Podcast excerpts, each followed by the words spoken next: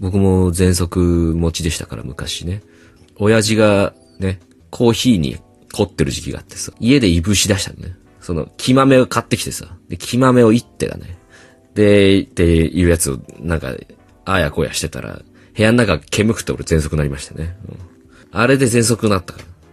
まさかの身内のせいという。だからまあ、その時の名残では、まあ、肺は、気管支が正直あんま強くないっていうのはあるんだけどね。昨日行った病院、ね、あの、とりあえず病院行ったんですよ、昨日。とにかく。えー、ね、これ、細菌性のものだったら抗生物質欲しいなと思ってさ。昨日ね、えー、行った病院だと、いや、すみません、あの、今日はどうされましたってって、えー、いや、もう3日間ぐらいかな、喉、喉の痛みが続いて、つったら、えー、3日間くらい、喉の痛みが続いて、はい。まあ、それ、喉の痛みが収まったら、喉の痛みが収まったら、ん、あっと、ば、あっと、はい。えー、なんか、えー、あ、それいらないです。あ、それいらないです。あ、そ、それもいらないです。あ、それも、あ、そういうことじゃ、そういうことじゃない。で、はい。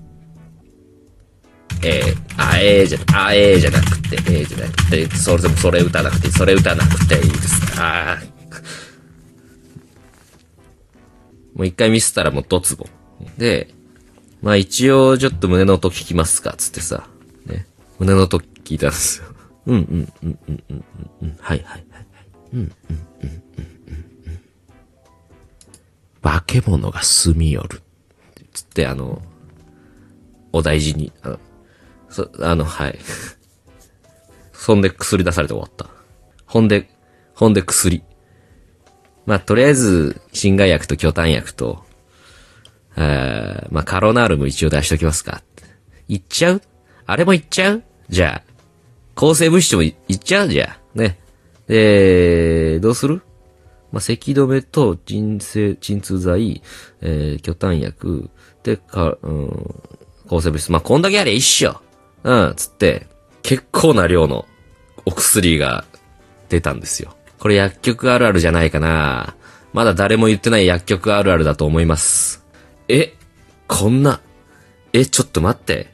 こんな量の薬、3200円ぐらいすんじゃない？嘘嘘嘘と思って、恐る恐る処方箋出して、え？どうしよう。